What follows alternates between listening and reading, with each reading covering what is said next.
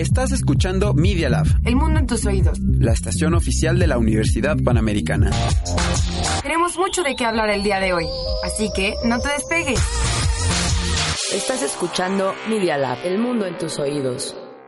Los hechos, comentarios y opiniones expresadas en este sitio y programas son responsabilidad de quienes los emiten y no reflejan bajo ninguna circunstancia el punto de vista de la Universidad Panamericana o de sus autoridades y o representantes legales. Sin fines de lucro. Escuchas Media Lab. Imagen líquida. El espacio de diálogo que lleva la fotografía a tus oídos. Conducen Oscar Colorado y Ulises Castellanos.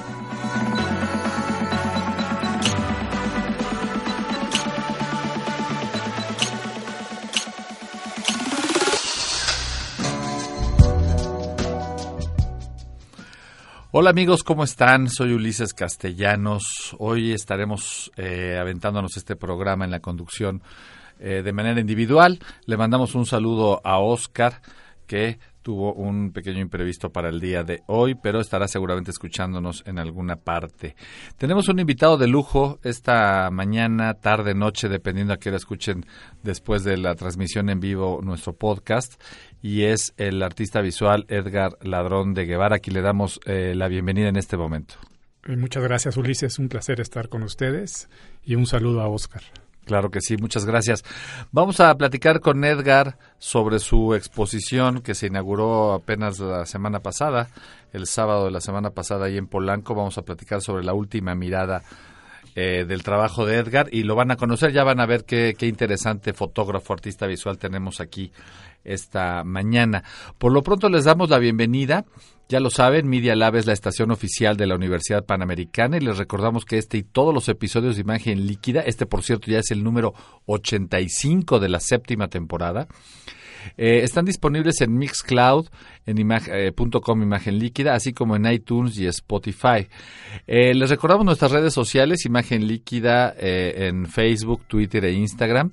Y les recuerdo mis redes personales, Ulises Castellanos en Facebook y MMX Ulises en Twitter y Ulises MMX en Instagram. Como saben, estamos en todas las redes y este es el primer programa especializado en fotografía de la radio mexicana que ya estamos cumpliendo pues prácticamente poquito más de tres años, tres años y medio. En los, en los controles está el buen profesor Aldo, le mando saludos hasta el otro lado de la cabina. Y bueno, vamos a arrancarnos con, eh, con un tema que tiene que ver con, vamos a poner en perspectiva, jóvenes, el tema de la fotografía, en términos de que la historia de la fotografía es el antecedente fundamental para entender lo que tenemos hoy, que de hecho le da nombre a nuestro programa. Cuando decidimos el nombre de imagen líquida, era precisamente en este contexto de hibridación que se está dando entre la fotografía, el video, la imagen, las redes sociales y un montón de transformaciones que hemos vivido, eh, pues prácticamente en la prácticamente en la última década.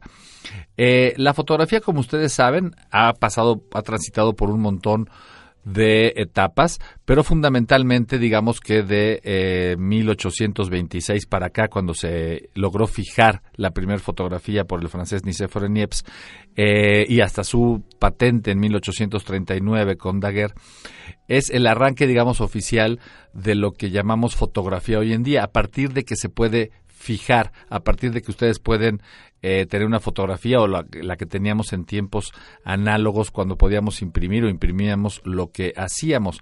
Hasta antes de eso los procesos eran muy incómodos, eran cámaras enormes, eh, los tiempos de obturación eran largos y ya lo sabemos, eh, Kodak arranca con una nueva etapa, digamos, en 1880, que empieza a comercializar las placas secas presensibilizadas, que es el antecedente de los negativos. Y en 1888 se crea la marca Kodak, es decir, ya tiene más de 100 años en el mercado, hasta antes de, eh, de su derrumbe o de su bancarrota en el año 2012. Cuando ellos sacaron su primer cámara, la Kodak Number One, totalmente portátil y que cualquiera podía utilizarla. Esto incluía un pequeño rollo literalmente de 100 exposiciones y tú tomabas tu rollo, te lo acababas y lo regresabas a Kodak y ellos te regresaban las fotos impresas con un nuevo rollito. Por cierto, eh, Kodak eh, eh, se niega a desaparecer y parece que viene de regreso con un buen proyecto retro. Ya están volviendo a hacer película, Kodachrome en particular, y van a volver a hacer películas en blanco y negro y color porque aparentemente hay un interés por regresar a los procesos antiguos eh, de los que en los que nos formamos todos los demás. Ustedes saben que quienes somos fotógrafos documentalistas a la fecha, pues en realidad venimos de la etapa analógica y transitamos hacia la era digital. Eh, hay un dato interesante sobre el puente entre lo analógico y lo digital en la que Kodak es eh, actor fundamental, nada más que se dio un pasito para atrás. El inventor real de la cámara digital, de hecho, fue eh, Kodak. En los años 70, uno de sus, eh, vamos a ponerlo así, uno de sus científicos internos, Steven Sayson, en 1977 logra grabar una imagen monocromática de 100% píxeles en una cinta magnética, literalmente en un cassette, como los cassettes que conocíamos de música anteriores. Tenía un objetivo de 8 milímetros y grababa las imágenes en ese cassette. Eh, era una cámara, digamos que parecía más una fotocopiadora que una cámara, pero Kodak decidió mandar al sótano de sus eh, experimentos el prototipo de cámara digital en los 70 también por un tema de autoprotección que tenía que ver con no acabar con el negocio del negativo y porque jamás imaginaron y por ahí los, los CEOs de entonces de Kodak decía, bueno, ¿y aquí le va a servir una cámara digital? ¿Quién va a traer en su bolsillo una cámara digital en el futuro? Obviamente no sabían lo que vendría con el iPhone, con la era digital, con el Internet, con la movilidad. Mandaron al sótano el invento, pero lo patentaron. Y resulta que hoy buena parte de los ingresos de Kodak tienen que ver con lo que pagan las patentes de todos los teléfonos celulares, de todos los espacios donde hay una cámara digital, se le pagan a Kodak. Eh, a pesar de que en el Inter, hablando desde que lo mandaron al sótano hasta el derrumbe que fue en 2012, eh, el derrumbe económico, digámoslo así, eh, en uno, uno de sus altos ejecutivos se suicidó en Europa al ver la debacle de Kodak por no entender lo que vendría hacia adelante.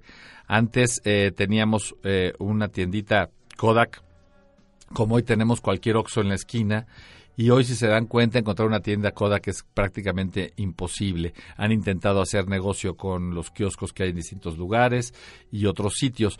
Parece que van a intentar regresar, insisto, con el tema del negativo. Así las cosas, eh, digamos que hacia finales de los años eh, 90, todavía los que éramos fotógrafos documentalistas en aquella época que estábamos empezando, pues vivimos una transición. Empezamos con cámaras eh, analógicas y terminamos con cámaras digitales hacia la primera década de los 90. La primera cámara digital eh, se hizo en 1991 ya de las modernas, que, en la que participó Kodak, Nikon y la agencia AP, pero costaba casi 30 mil dólares. También era lenta, era difícil de utilizar y demás. Eh, en este recorrido que le estoy haciendo eh, muy rápido sobre la historia de la fotografía, eh, sobre todo de la segunda mitad del siglo XX hasta los otros días, es importante también subrayar que Casio en 1996 crea la primera cámara digital con pantalla LCD, es decir, las micropantallas que tenemos atrás.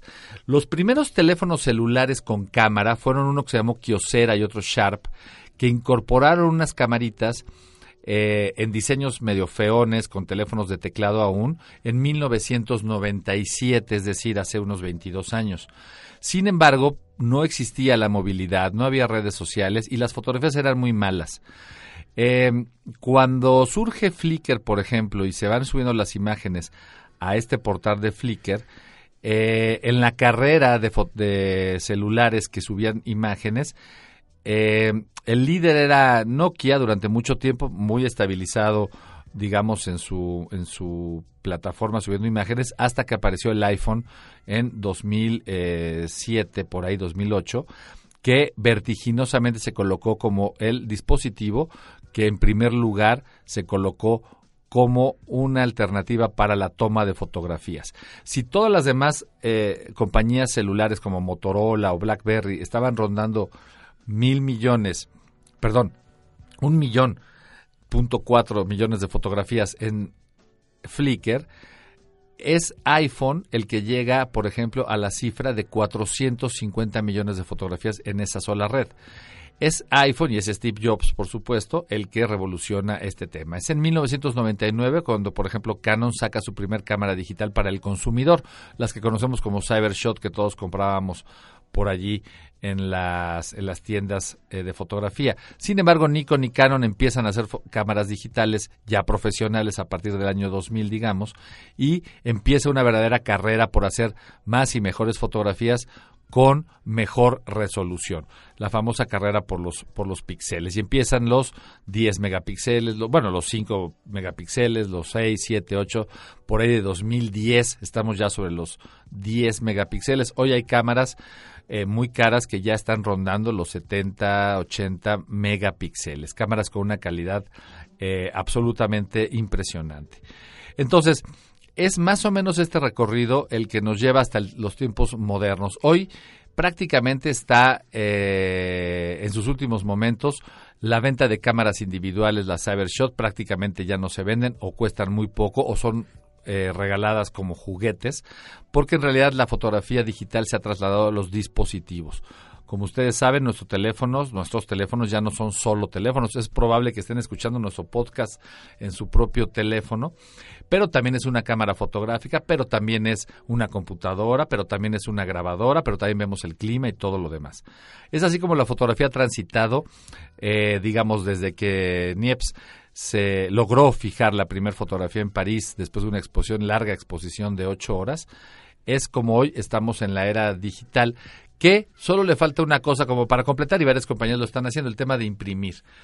Y ahí están las pequeñas impresoras que, que, pueden imprimir fotografías desde tu Instagram. O todavía existe, por ejemplo, la Polaroid, que no tiene nada que ver con Wi-Fi ni con redes, pero porque hay la necesidad de imprimir. Hoy hacemos más fotografía que nunca, pero al mismo tiempo imprimimos menos que eh, que nunca. Entonces, es así como hago este pequeño recorrido para nuestros colegas, para nuestros radioescuchas, para entender en qué, en qué punto estamos de eh, la fotografía eh, digital. Vamos a, a un pequeño intercorte y ahorita continuamos. Muchas gracias.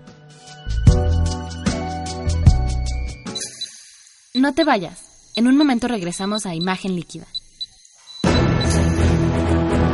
Te invitamos a escuchar Voces Universitarias, el eco de tus ideas, análisis de los temas políticos nacionales e internacionales con Eduardo López, Juan Araque y Carlos Chávez, todos los martes a las dos y media de la tarde, aquí en Media Lab Radio.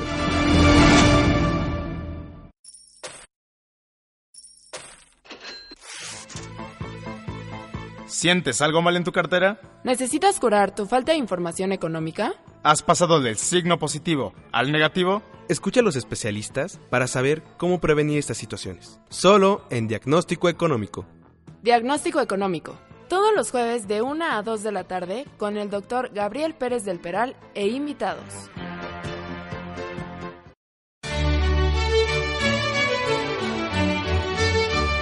Salvete. Hola.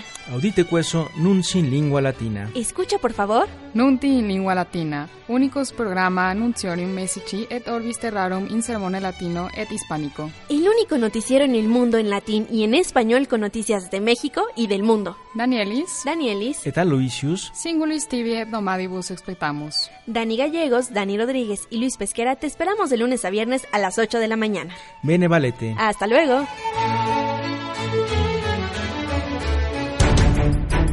Dos Dedos de Frente, un programa para comprender los medios. Conducen Lourdes López, Guadalupe Díaz y Rigoberto García. Dos Dedos de Frente. Todos los miércoles a las 4 de la tarde aquí en Media Lab Radio.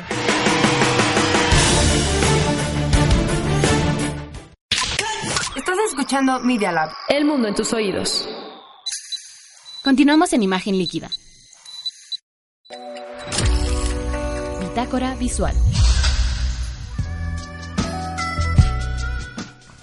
Hola amigos, estamos aquí de regreso a las 11.15 de la mañana en vivo.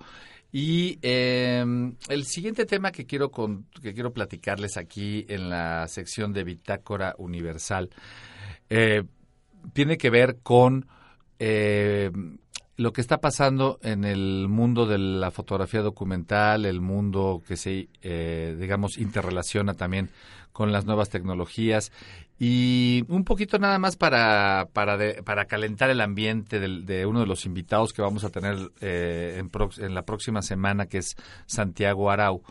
Eh, vamos a poner sobre la mesa el tema, de, el tema que tiene que ver con eh, si meterle o no meterle contenido, agregar o desagregar contenido a fotografías que originalmente son fotografías documentales.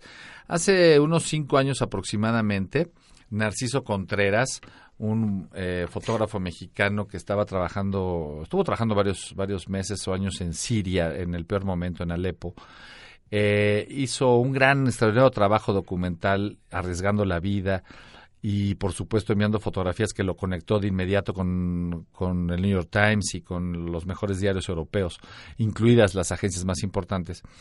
Y su carrera fue meteórica realmente eh, eh, a partir de, de, sus imágenes en Siria. Es que se dio a conocer internacionalmente. Había sido alumno nuestro hace poco más de una década aquí en México, pero su, su momento llegaría en Siria. Y al mismo tiempo eh, después de haber ganado el Pulitzer, es decir, ya había ganado el Oscar para los fotógrafos, el Oscar para los periodistas, que es el Pulitzer, pues en algún momento no, no sabemos bien a bien qué pasaba por, por su mente cuando decidió eh, entretenerse con el Photoshop, con una de sus fotografías que envió a la agencia y finalmente descubierto por los gringos o, o, o identificado una fotografía donde había sustituido una cámara de video por una piedra que pueden ustedes encontrar fácilmente en Google poniendo Narciso Contreras.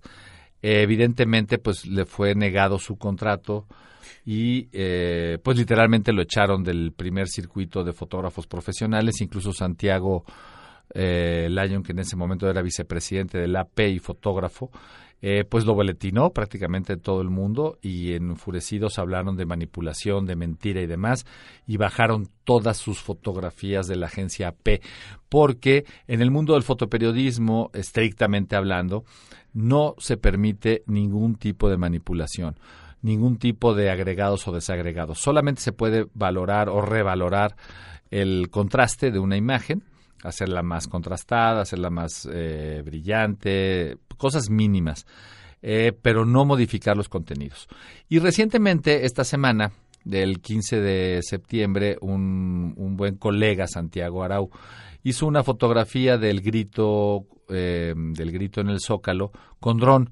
ya adelantamos por ahí en redes sociales que nos reunimos con él para platicar sobre qué pasó con esa fotografía, porque subió una fotografía que quizá ustedes hayan visto con dron eh, desde arriba, con el zócalo repleto de luces, muy bonita la hora que la subió en Twitter, eh, de hecho muchos lo felicitamos en su momento, él es un muy buen fotógrafo dronero y por supuesto viene del mundo eh, de la publicidad, del mundo creativo. Y en ese momento, pues por alguna extraña razón, eh, subió esa fotografía y se descubrió que había multiplicado de más los fuegos artificiales y de parecer una plaza moderada con dos o tres explosiones, había como 14 explosiones que la hacían muy espectacular, pero no había sucedido así. Entonces, otros colegas eh, más acuciosos y, y, con más tiempo para ver esa fotografía, muy rápidamente en Twitter empezaron a encontrar, pues ahora sí que el, el photoshopazo y ya sabrán, Santiago puso a arder sus redes sociales y le fue muy mal durante muchas horas hasta el amanecer. Eh, nosotros nos reunimos con él la semana pasada, por eso insisto, lo vamos a tener aquí y él personalmente va a explicar lo que pasó. Yo les adelanto que para este domingo, en, el, en mi columna de La Mira del Sol de México, va a, voy a publicar la historia detrás de esa fotografía contada por el propio Santiago y lo que pienso yo respecto de la, de, la manipulación en el, en el mundo eh, documentalista. Aquí ya hemos tenido muchas, muchos debates y a lo largo de de mi carrera también he, encontrado a otros personajes como por ejemplo Giorgio Viera, que hace muchos años en la Bienal de Fotoperiodismo se había hecho de un, de un premio eh, pues de manera muy tramposa, ¿no? Eh, no con el Photoshop, pero sí copiando por completo a un fotógrafo de Magnum, Chen Chichan, que este, pues al cual le copió foto por foto de un reportaje que había hecho en Nueva York sobre uno de los barrios eh, más pobres de allá, donde vivían chinos, drogadictos y otros personajes, y él lo replicó acá en Guadalajara y sorprendió a dos o tres jurados que después le quisieron retirar el premio y ya se acordarán que fue todo un escándalo en el centro de la imagen y que terminó él además mandando una carta de renuncia al premio que redactó por ahí en, alguno, en alguna banca de la Ciudadela sin poder recoger su premio porque detectamos que había cometido lo que diríamos hoy un plagio en términos creativos. El caso de Santiago es distinto, es muy diferente porque sobre todo él eh, él ha dado pues va a dar una explicación clara de qué fue lo que pasó y eh, de alguna manera reconoce que cruzó una frontera peligrosa entre la fotografía creativa y la fotografía documental de lo cual pues por supuesto no está contento de haberlo hecho y él ya nos lo platicará, pero yo les adelantaré algo el domingo de lo que pasó. Y aprovechando que está aquí Edgar y antes de que entremos a la entrevista eh, en unos 10 minutos, quisiera conocer eh, la opinión de un artista visual, no de un documentalista. Eh, estamos como en polos distintos. Edgar es un fotógrafo, Edgar Ladrón de Guevara es un fotógrafo creativo, es un fotógrafo que experimenta, es un fotógrafo libre que puede hacer lo que quiera con sus fotos y que nadie le va a, a, digamos a reclamar nada por meter o sacar lo que él quiera porque él es creador de todo lo que ahí sucede es de esta corriente de fotógrafos autores tipo los Montiel Clint y otros que se mueven en un ambiente creativo que les permite, por supuesto, hacer exactamente lo que quieran. Pero quisiera saber tú qué piensas, eh, Edgar, digamos, de esta frontera o esta regla que tenemos en el mundo del fotoperiodismo respecto de la no intervención, no solamente desde el punto de vista electrónico o digital, sino originalmente desde la toma, es decir, tampoco se puede manipular, poner o quitar con las manos cosas. Eh, ¿Tú cómo nos ves o cómo ves este tipo de polémicas? Mira, yo creo que eh, tenemos que hablar de territorios, de territorios y de lenguajes, y tenemos que ser de alguna manera, o sea, tenemos que partir de la idea de que debemos ser muy honestos con lo que hacemos. si tú perteneces a un sector en donde el público te conoce y estás trabajando tema que tiene que ver con transmitir situaciones tal como son, ¿sí? en el caso del fotoperiodismo, yo creo que tienes que manejar esa línea y, mantenerte congruente, porque si no, creo que sí estás de alguna manera mintiendo. Ahora, la libertad creativa también la tenemos que explorar, que es mi caso. Pero yo nunca he estado en ese territorio manejando la idea de que estoy mostrando eh, situaciones que vas a identificar como algo que sucedió o algo que existe. Desde el principio yo me he ido remando en caminos opuestos, he ido buscando la manera de finalmente interpretar mi historia, mi lenguaje, mi manera de ver. Eh, esa línea es delicada, este, en, el, en el caso, yo, yo esta foto de la cual platicas de, de Arau, la, la, llegué a ver en, los, en las redes. Eh, la verdad nunca me lo cuestioné, ni me di cuenta que... Yo tampoco me di cuenta, yo la vi en el teléfono y pues me fui a dormir con esa imagen y le dije felicidades. Así es, yo me quedé con esa idea, dije qué, qué, qué, bonito evento, ¿no? Qué, qué, bonito se ve esta imagen, eh, qué bien realizada está, pero nunca me cuestioné si estaba o no alterada. Creo que esa línea tan delgada difícilmente a, veces la vamos a detectar, porque si los hay, si hay gente que lo hace constantemente con un fin, a lo mejor no no de perjudicar, sino simplemente con, con la posibilidad de crear a través de todas las herramientas que tenemos a nuestro alcance, este, difícilmente vamos a veces a, a saber cuál es la realidad, ¿no? Mira, te adelanto ahí que en el contexto de esta fotografía de Santiago, que efectivamente es, es espectacular cuando uno la ve así de golpe, eh, Santiago me, me, comentó sobre las dificultades de volar el dron en esas circunstancias. Había restricciones de vuelo, el dron se desestabilizó, no pudo eh, concentrarse en hacer la foto que quería mientras estaba controlando el dron, estaban los fuegos artificiales, bla, bla, bla. Y él estaba en una terraza que podía ver lo que estaba viendo también en vivo. Cuando revisó sus fotografías, sintió que lo que fotografió eh, no correspondía a lo que sentía y decidió trasladar el sentimiento de lo que vio, del color, de todo, a, a, lo que le faltaba a la imagen en algunos espacios oscuros. Y él solo cruzó esa frontera desde el punto de vista emocional, la subió a Twitter y se fue a dormir. El problema está cuando el presidente además la retuitea, ¿verdad? El problema está cuando todo mundo ve el zócalo así. ¿Y sabes quiénes son los que empiezan a verla con detalle? los fotógrafos que estaban en la plaza que nunca alcanzaron a ver esa cantidad de fuegos artificiales. Entonces, para ellos era un problema también. Claro. Porque sus jefes decían, oye, tú solo traes dos fuegos artificiales y estoy viendo una foto donde hay 16. Entonces, son ellos los que por un interés personal legítimo empiezan a escudriñar esta fotografía y evidentemente pues no se hizo con el cuidado respectivo y encuentran las similitudes entre las explosiones 1, 2 y 3 y son los primeros que empiezan a eh, golpear la credibilidad o no de Santiago, que es un excelente fotógrafo, sobre todo de dron, que siempre ha trabajado con la realidad, ha recorrido el país haciendo ese trabajo. Próximamente, de hecho, va a presentar un libro. Eh, y pues le empezaron a dar con todo. Con todo. Y las redes, y sobre todo Twitter es en la mañana es como un patio de, de, secundaria, en la tarde se transforma en un bar y en la noche es un, es un after. Entonces, para la madrugada ya era la necedad absoluta. Eh, todos los demás estábamos dormidos y nos amanecimos con, con, las redes ardiendo. Y Santiago se ha mantenido a, raya de comentar sobre lo que pasó ahí, pero dado que tenemos una eh, amistad personal, eh, platicamos sobre el tema y, e, insisto, no se pierdan la visita de Santiago aquí en el programa porque de viva voz él va a contar qué fue lo que pasó. Y este tipo de cosas, pues le puede pasar a cualquiera, le ha pasado a varios fotógrafos. El tema es que sí hay un daño en uno de los pilares fundamentales de nuestra chamba, que es la credibilidad. De tal manera que tú tienes toda la razón.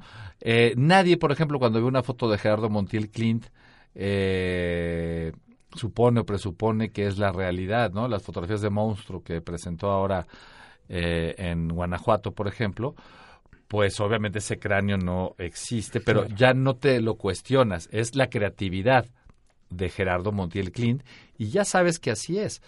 Eh, cada fotógrafo efectivamente va, va, va forjando una línea personal de trabajo y es así como nos enteramos de cómo se hacen las cosas.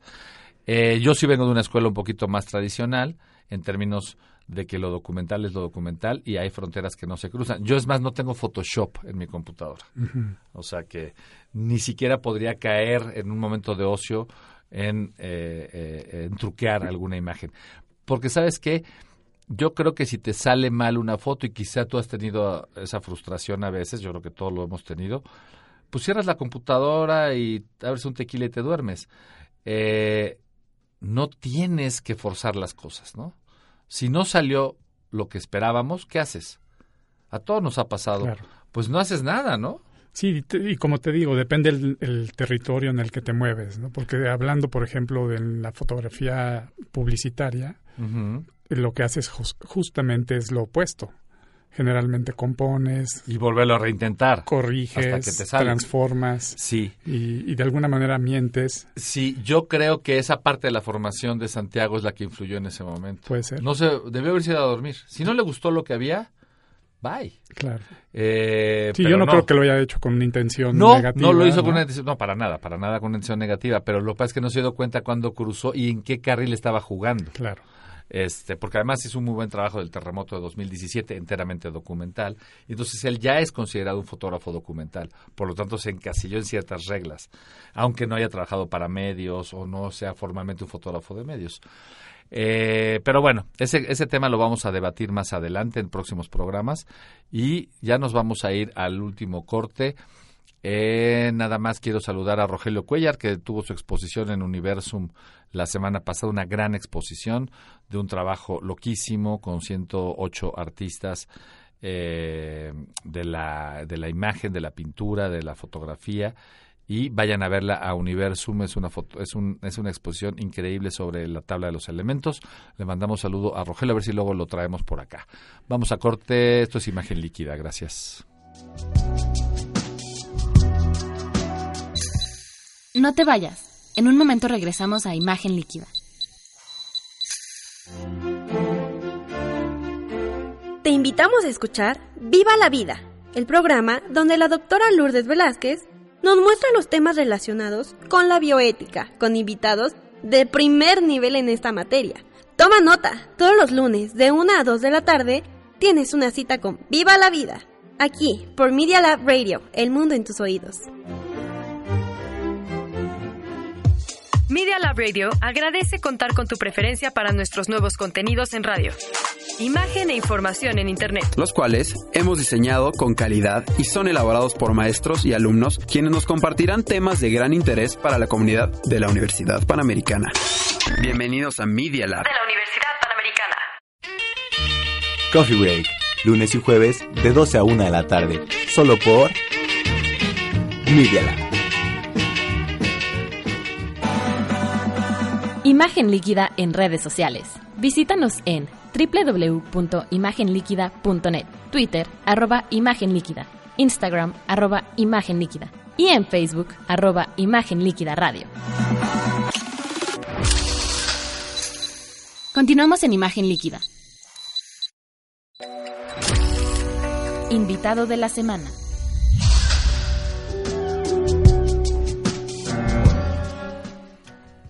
Hola, hola, hola, ¿cómo están? Seguimos aquí en imagen líquida, estamos cruzando la mitad del programa y es el momento en el que tenemos a nuestro invitado especial.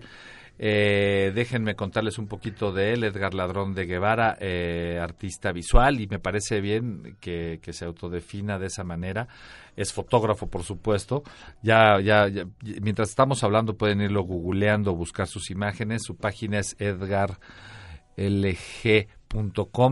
y ahí pueden ver parte de su trabajo. Él estudió la licenciatura en Ciencias de la Comunicación en la UAM Xochimilco en los ochentas y e hizo una maestría de fotografía y medios alternativos en la School of Visual Arts en Nueva York entre 93 y 95. Por supuesto, su currículum es muy amplio, destaco algunas cosas. Ha sido, eh, ha sido acreedor a diversos premios y distinciones, entre los que destacan el Sistema Nacional de Creadores del FONCA del 15 al 18, o sea, acabas de terminar tu beca de creadores. Eh, por supuesto, ha participado en un montón de bienales, tanto en el Centro de la Imagen, desde los noventas hasta la fecha. Ha obtenido la beca Fulbright, eh, ha trabajado con la beca también de apoyos a proyectos y conversiones de FONCA, fue joven creador en 90-91 y su obra se ha exhibido en museos y galerías tanto en México como en el extranjero, entre las que destacan, por supuesto, el Museo de la Ciudad de Nueva York, Museo de Arte de Sonora, Carrillo Hill, Museo del Bronx, en la Nina Menocal, estuviste en la George Eastman House, eh, ha participado en Sonamaco, etcétera, etcétera. Y estamos aquí eh, precisamente para platicar con él. Eh, vamos a platicar de su obra, pero vamos a platicar de su obra en alusión también a una exposición que acaba de inaugurar en el Seminario de Cultura Mexicana, que está en Mazarik 526. la pueden visitar desde ya porque se inauguró la semana pasada.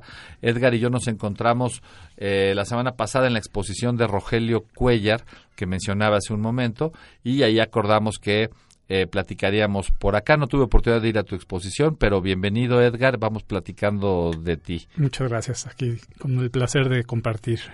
Eh, primero que nada, eh, quiero decirte que me gusta mucho tu trabajo.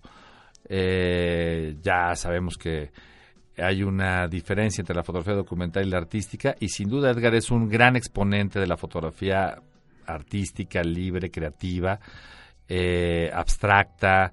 Eh, hay desde insectos, retratos eh, fuera de foco. No respeta ninguna regla de la básica de la fotografía documental porque las viola todas, pero hace trabajo muy interesante. La fotografía que, que, que enmarca tu catálogo, que se llama 43, no sé si la puedo describir bien, eh, no sé si es una bolsa de plástico o es un cristal, No, es una bolsa de plástico de alguna manera y tiene algo rojo en la punta. Cuéntanos de esta imagen, Edgar. Mira, esta es parte de un proyecto que inicié eh, justo cuando se dio el suceso lamentable de los 43. Que acaba, está cumpliendo cinco años. Por cierto, ayer cumplió cinco años. Eh, un poco cuestionado, movido por, por este lamentable tema, eh, me empiezo a empiezo a reflexionar sobre el tema del, de cómo puedes interrumpir un ciclo y queda inconcluso. En este caso, la vida. A partir de esa reflexión, en una caminata por la calle, eh, observo una raya de pintura roja que estaba fragmentada y me imaginé las pequeñas almas en estas piedritas fragmentadas, en estos fragmentos de pintura y en el momento hice una, una intervención callejera, Ujú. se- eh, saqué 43 fragmentitos y los, los este, fotografié. Y me, me pregunté en el momento este, sobre qué sucederá cuando yo vuelva a este lugar. Volví a las dos semanas y observé las 43 fragmentos que se estaban erosionando, que se estaban desapareciendo. Y, y sentí muy, muy feo. Ujú. Entonces tomé esos 43 fragmentos de pintura y los guardé en mi bolsa. Y a partir de ahí eh, convivimos durante tres años aproximadamente. Y a lo largo de mis de mi cotidiano, de, mi di- de mis días, eh, empecé a realizar intervenciones. De, en el momento que yo tenía eh, la, sens- la- la- la- la necesidad de crear esa instalación. Al final, yo creo que produje alrededor de 200 imágenes y para terminarla como pieza, porque eso es algo que me gusta hacer en, el, en mi trabajo, es- me gusta terminar con piezas. Sí, yo, yo sí trato de, de- de que eso acabe en algo que, que, con- que, ha- que concluya el ciclo y no dejarlo interrumpido. Eh, no dejar las imágenes en el tintero, en, en- en Instagram, en, en el mundo cibernético. Este, entonces ter- eh, seleccioné 43 de esas imágenes y terminé en la pieza, en la instalación. Son las que están en la exposición. En la exposición tenemos la instalación completa, que son 43, y aparte hice un video con sonido en donde proyecto las demás imágenes que no, que no fueron seleccionadas para la pieza final. Eh, dice Héctor Archundia en el catálogo de tu exposición sobre ti o sobre tu trabajo, en la última mirada. Dice, la imagen como poesía, como una sucesión ininterrumpida de hallazgos y de experiencias. Es un poco de lo que estás hablando en este, en este momento. Pero vayamos al principio. Tú eres un artista.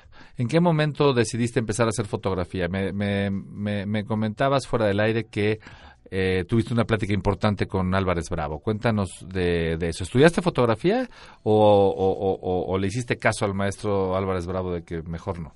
Este, no, fíjate que no estudié fotografía. Empecé a hacer fotografía desde muy, desde muy chico. ¿A qué edad? A los siete años. Ok. A los siete años tenía mi primer cámara. Todavía me acuerdo, una alemana, una Ricoh. Sí. Ricoh 300. Sí. Que estaba en casa de mis, o sea, en mi casa. Este, teníamos, eh, estábamos rodeados de un mundo de artistas, ¿no? Mis padres estaban en el círculo entre pintores, fotógrafos, eh, mi madre especialista en arte popular mexicano. Entonces, en los eh, fines de semana que sa- salíamos a las comunidades indígenas, pues se encontraban, en- o sea, nos encontrábamos en ocasiones eh, a- con Mariana Jampolsky, con Álvarez Bravo, y ahí empezaron mis eh, influencias. No, pues, de- con razón. Empecé a ver el mundo de la fotografía, Ajá. el mundo creativo, ¿no? Eh, poetas, Álvaro Mutis. Empecé a ver dif- diferentes disciplinas. A los 11 años monto mi primer laboratorio en casa y empecé a fotografiar de manera natural, sin ninguna intención, ni siquiera pensando en que iba a ser mi medio. Después de un tiempo eh, ingreso en el tardío, hablo tardía, etapa tardía del taller de los lunes. Estuviste en el taller con Pedro Meyer. Es el taller de Pedro Meyer, cuando ya Pedro no estaba directamente en el taller, lo visitábamos eh, constantemente. Y empezaba yo a, a mostrar mis, mis, mis, eh, primeras imágenes ya más formales. Mis, mis referentes eran a lo que teníamos acceso en esa época, ¿no? Los libros que nos llegaban de, de Brassai, Cartier-Bresson, eh, o sea, era sobre esa línea fotográfica. Kudelka, eh, también ya empezaba a ver las imágenes de Graciela Iturbide. ¿Estás hablando de los ochentas? Estamos hablando de los ochentas. Ochentas. ujú. de, de- de los ochentas, eh, fi- final, mediados, tar- eh, finales de los ochentas. Y, ¿Dónde estabas el día del terremoto del 85? eh, eh, estaba en mi casa y lo que decidí hacer fue rescatar gente. Ok. Este, no tomé la cámara. Así, o sea, a mí no me nació hacer imágenes. Ahí está exactamente nuestra diferencia, amigo. Ese día yo salí con la cámara. No me acuerdo haber ayudado mucho, ayudé en algo a mover piedras, pero digamos que en cuanto podía volver a agarrar la cámara, la agarré. Y esa es la diferencia entre el fotógrafo documentalista y el artista. Así es. Seguramente tú eres mejor persona que yo. No lo creo, digo, este es un tema de cada quien tenemos una pues finalmente yo creo, yo hablo de una misión, ¿no? Sí, sí, tenemos sí. una misión en esta vida y, y yo creo que eh, cada uno va buscando su propio lenguaje. ¿no? Que es lo que yo he ido haciendo con el tiempo. ¿Y cómo has este transitado todos estos años? ¿Se puede vivir de la fotografía artística?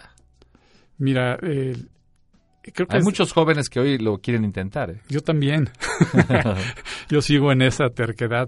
Bueno, durante muchos años estuve combinando mi, mi trabajo como creador del mundo que te encierras con la, con la publicidad, con la moda y en- iniciando, por ejemplo, mi carrera hacia foto para películas.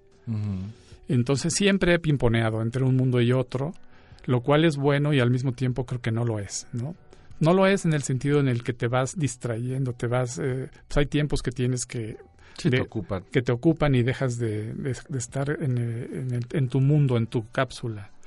Este, yo creo que hoy por hoy, bueno, en los últimos años, gracias a que también he sido de alguna manera expulsado naturalmente a nivel generacional del mundo publicitario, este, me han invitado a esas... eh, Bueno, ¿existe todavía el mundo publicitario? Porque también la transformación ha sido brutal. han cambiado de una manera... Eh, Fotógrafos que antes trabajaban o vivían alrededor de Grupo Expansión, por ejemplo, pues hoy no queda prácticamente nada. Así es. El mundo del fotoperiodismo también está en, en- en- en crisis. Departamentos que pasaron de 30 personas a 17, de 17 a 12 y quedan departamentos de grandes periódicos a 5 personas. Así es. Sí, la accesibilidad a los medios también ha transformado el, mundo, ¿no? Y, y por un lado y por otro lado las generaciones van cambiando. Y en este, en mi caso, el, un poco el, el desempleo natural, en el que empieza a haber cada vez menos proyectos, me invitan otra vez a concentrarme en mi obra. Nunca la dejé de hacer. Sí, eso es, ha sido como un eh, algo positivo. O sea, yo durante los proces- periodos de más trabajo también me tomaba mis espacios, solicitaba una beca, eh, una residencia, por ejemplo, y me y hacía lo que tenía que hacer. Hoy por hoy, este, sí estoy prácticamente concent- concentrado en mi trabajo como autor, como artista. Y, y- bueno, pues eh, sé que es duro, eh, es difícil, pero, pero cuando uno tiene la misión, Bueno, pero en tu caso es totalmente inherente a ti, eso que contabas de haber caminado por ahí y haber recogido eh, las piedritas, 43 piedritas, habla de una persona que trae el, a flor de piel el aspecto creativo, ¿no? Tú dices en el catálogo, eh, y esto es lo que dice Edgar Ladrón de Guevara, es, me intriga la vida, el paso del tiempo, los cambios, la luz, la erosión, nuestra propia transformación, las rutas, las líneas, las huellas, nuestros sentidos, el silencio, los sonidos, la ausencia, el vacío, los sueños, lo intangible, lo más simple. Eh, ¿Te identificas con todo esto? Sí, sí, de hecho son, son constantes que ha habido a través de mi, pues de la búsqueda de mi propia voz. Son esos temas que poco a poco me he dado cuenta que están presentes todo el tiempo, que son eh, medio obsesiones también, que, que han ido formando. De, lo- de hecho, me han preguntado los este, nuevos los nuevos jóvenes eh, creadores me dicen cómo encuentro mi, mi voz, cómo genero, cómo llego a hacer esto. Y creo que es el tiempo, sí, porque no lo tienes de manera consciente. ¿no? Yo cuando empecé a remar eh, hacia un camino diferente a la fotografía que conocemos como tradicional, no sabía por dónde era. Steve Jobs, el, el, creador de la Mac y del iPhone, decía o dijo en su última intervención en Stanford, cuando le habló a los jóvenes, que siguieran su instinto, que siguieran eh, su corazón, que, esos, que ese siempre sí sabía para dónde moverse, aunque no supieran cómo iban a conectar eso con el futuro. Y él decía, lo sabes hasta que estás aquí, cómo se conecta esto con lo que yo sentía hace 10 o 20 o 30 años. Y no hay manera de eh, conectar hacia adelante sin un poco de búsqueda y de riesgo. ¿Tú crees que hoy a la, altura de tu carrera has logrado conectar esos puntos? Hablabas de un entorno eh, familiar, amistoso, con grandes personajes de la cultura de la segunda mitad del siglo XX en México y hoy estamos en 2019. ¿Crees que esa influencia pasando por tu estancia en Nueva York eh, te marcaron? Definitivamente sí, porque pues vas viendo que si realmente haces lo que te apasiona, te lleva al camino correcto. Estabas rodeado de pura gente que hacía lo que te apasiona, que es, es, es un privilegio. Sí, bueno, al mismo tiempo los veía que, por ejemplo, hablando de Álvaro Mutis, eh, en esa época Álvaro no se dedicaba a escribir total, todo el tiempo, o sea, nada más a escribir. También trabajaba como ejecutivo en la 20th Century Fox, por ejemplo, ¿no? me acuerdo que veíamos películas de, de esa cadena cinematográfica y, o sea, lo, tenía que hacer lo que hemos lo que hacemos todos durante nuestra trayectoria, combinar para finalmente encontrar ese camino. Ahora dime una cosa, tus fotografías son una, eh, una belleza desde el punto de vista estético. Evidentemente tienes una formación o intuitiva o forjada en la Escuela de Nueva York sobre composición, sobre textura, tus fotografías eh, manejan muy bien los espacios, la zona áurea, tienes el ritmo, eh, tienes cosas loquísimas, abstractas. En, en, sí misma cada fotografía podría ser como un, un, cuadro de arte, de arte contemporáneo para, la, para cualquier departamento minimalista y donde la cuelgues. Eh, ¿Cómo llegaste a este a esta madurez creativa? Es decir, llegaste de manera totalmente intuitiva o crees que tienes influencias más allá de las personales de Álvarez Bravo y compañía? ¿Qué te dejó, por ejemplo, Nueva York, la Escuela de Artes Visuales? ¿Qué, diferencia habría con, con haber estudiado allá o lo que aprendiste en México? Fíjate que la gran diferencia que yo percibí, o sea, mi vivencia en la universidad, en la Escuela de Nueva York ha sido, nunca hablamos de técnica jamás tocamos temas técnicos, ni de composición, ni de... ¿Te enseñaron fotografía ahí o era una escuela, es una escuela donde más bien hablas de arte eh, y, la imagen es, es, global? Hablábamos de conceptos, de, conceptos. de ideas. Ok, exacto. Eh, e, era una maestría en, se llamaba fotografía y medios alternativos, pero en realidad este, yo hasta luego lo comentaba con mis compañeros, esto parece este, ir a terapia, ¿no? Hablábamos, nos, nos, nos abrían las heridas, nos movían de acuerdo al, al, camino de cada persona. Eh, jamás hablamos de, técnicas. Había las técnicas. A nadie le importaba qué cámara traías. No. No, sin embargo nos empujaban a acercarnos al mundo digital porque decían ese es el futuro pero jamás hablamos de técnica. Estabas allí entre 93 y 95, ya estaban hablando de asuntos digitales. Totalmente, sí, teníamos las primeras computadoras ya, la, la móvica, ¿no? La, sí, sí, sí, sí, la cámara fotográfica. La ventaja de estar en el primer mundo. Pero, Aquí estábamos lidiando con la guerrilla de Chiapas y el asesinato de Colosio. Así es. Pero yo no, no, realmente no iba con una intención hacia una búsqueda de la tecnología, de las nuevas. Este, No, yo, yo iba abierto a escuchar esas, esos temas conceptuales. Por eso escogí esa, esa escuela. este, ¿De dónde vienen las influencias? Creo que es el, eh, finalmente el, pues todo lo que lo que vemos, lo que vivimos, lo que leemos. Además, en sí mismo Nueva York es inspirador en términos fotográficos. ¿Y tienes material de eso? ¿Te, ¿Tomabas fotos? ¿Lo tienes por ahí en tu archivo? Este, ¿Regresas a él? ¿Te fue bien? ¿Te fue mal? En, Nueva York combinaba, hacía mis fotos eh, callejeras, ¿no? que todavía traía esa influencia, pero, pero finalmente ahí inició como el parteaguas hacia lo que empecé a, producir ahora. Este, hice una serie que se llamaba Construcciones sobre el ojo, que de ahí surge, o sea, surge a partir de una pesadilla. Y, este, y después de haber tenido esa experiencia del sueño, ¿Esa pesadilla la conocemos? ¿Es pública o, Pues era- eran, o eran es un secreto? No, eran ojos, eran ojos que no sabía cómo definir. Este, eran ojos que, Que te, que te miraban. que estaban, eran grandes y eran eh, muy difíciles de describir, pero al momento en que despierto de esa pesadilla, me, el instinto me manda a hacer finalmente, o sea, directamente ojos, ojos que no sabes qué son. Sí, y son grandes, unas piezas grandes, una serie muy, muy enigmática, parecen paisajes y todos son ojos. ¿sí? Y, este, y ahí es donde empiezo a, a reafirmar que mi camino de alguna manera no va ligado a, a, a la a- estar transmitiendo la realidad, sino más bien de ir creándola a través de esa experiencia de vivir en, el, en este mundo. ¿no? Tú la reinterpretas por completamente. Concentrémonos eh, en la última mirada. Me preocupa el título. ¿Te preocupa el título? ¿Por Sí. qué? ¿Por qué pusiste la última mirada? ¿Es lo último que vas a hacer? Eh, No, no va por ahí. No, la última mirada, eh, este, de hecho, la idea del título surge en el diálogo con el curador, con, con Héctor Archundia. De- se desprende de uno de los haikus que escribió mi padre al final de, de- de su vida. En el- la exposición hay un hay una sección en donde desarrollo un proyecto que este fue el, el que hice durante el- la beca del Sistema Nacional. Se llama Haiku Retrato de mi padre.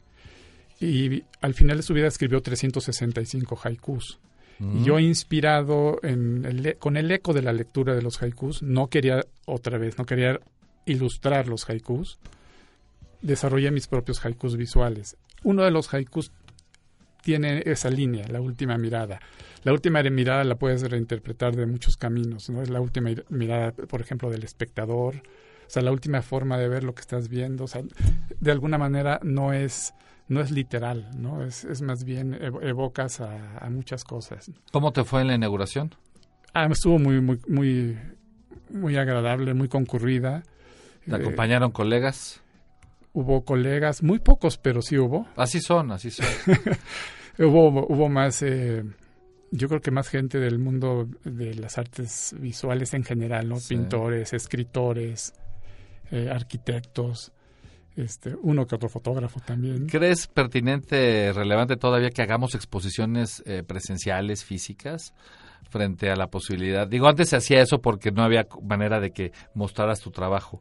Hoy tienes Instagram, hoy tenemos esto. No es lo mismo, ¿eh? Vale la pena, este... No, yo, yo, yo creo que no es lo mismo. Quiero no. escuchar otra voz. No, nada que ver. Para mí el, el poder exponer es el poder, es el, el invitar a, a dos cosas. El ciclo se cierra cuando terminas con las piezas y por otro lado cuando la gente se, se enfrenta a tu trabajo. Si yo no, si yo no comparto, mi trabajo está trunco.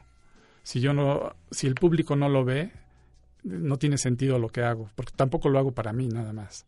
Digo, es un momento de creación y este le da sentido a mi vida, pero en el momento en el que lo compartes, eh, suma. Bueno, pues me parece muy bien. Yo creo que con esta charla, nuestros amigos que están escuchando este programa eh, en vivo o que lo están eh, escuchando en el podcast, pues ya deben anotar Mazarik 526 en Polanco, Ciudad de México, en el Seminario de Cultura Mexicana. Me decías que está adelantito de la Embajada Cubana, Así del es. mismo lado de la Embajada. Así es. Eh, donde empieza a perderte Mazarik pasando periférico, ¿no? Eh, sí, sí, este, no tiene pierde, es un lugar bastante, además Es- muy bonito. Es muy bonito lo que estoy viendo. Eh, Yo prometo ir próximamente a ver si nos vemos por allá Claro para, sí. para platicar, seguir platicando allá de la exposición. Es un lugar espectacular donde está la está montada la obra. La obra de Edgar es muy buena, es muy abstracta, relaja, da paz, algunas dan dan dan terror, algunas hay toda una serie de emociones eh, desde la abstracción, sobre todo la abstracción. Y sabes que la puesta en escena, eh, digo, también gracias al, al apoyo de Art Baena, de la, de la galería que me representa, hicimos una puesta en escena interesante. Se ve muy bien montado. También felicitaciones a Art Baena eh, y a este espacio que dirige el arquitecto Felipe Leal, ¿no? Eh, el Seminario de Cultura Mexicana, ¿es así? Así es, correcto. El- nos queda un minutito. Eh, te agradecemos mucho que hayas venido, Edgar. Eh, la verdad que rico platicar contigo. Este, una cosa, si quieren Sí. ver mis notas, o sea, los apuntes que de alguna Sí. manera así les llamo, eh, tengo mi cuenta de Instagram. ¿Cuál es? Es El Ladrón de Guevara. Está muy fácil, ahí la encuentran. Y su página es edgarlg.com, que eh, están sus fotografías, su bio, su home y sus eh, exhibitions. Eh, ¿Algo más que quieras comentar para adelante? Ahorita, yo, ¿hasta cuándo está tu exposición? Hasta el 31 de octubre, o sea, tenemos todo el mes de Un octubre. mes, Es un mes a partir de hoy para ir a la exposición en Polanco. Después se pueden ir a comer por ahí o cenar. Eh, ya nos vamos, les mandamos, este, bueno, muchas gracias Al Edgar por estar ti, aquí. Ulises. Aldo en los controles, a los alumnos que están del otro lado. Y por supuesto, un saludo a Oscar Colorado, lo extrañamos hoy, esperamos estés de regreso el próximo viernes. Esto fue eh, Imagen Líquida, el programa número 85 eh, en la séptima temporada y como saben les hemos llevado la fotografía del mundo y el mundo de la fotografía. Hasta la próxima. Producción general, Aldo González Alcilo. Así presentamos Imagen Líquida. Los esperamos la próxima semana, aquí, en Radio UP. Transmite tu vida.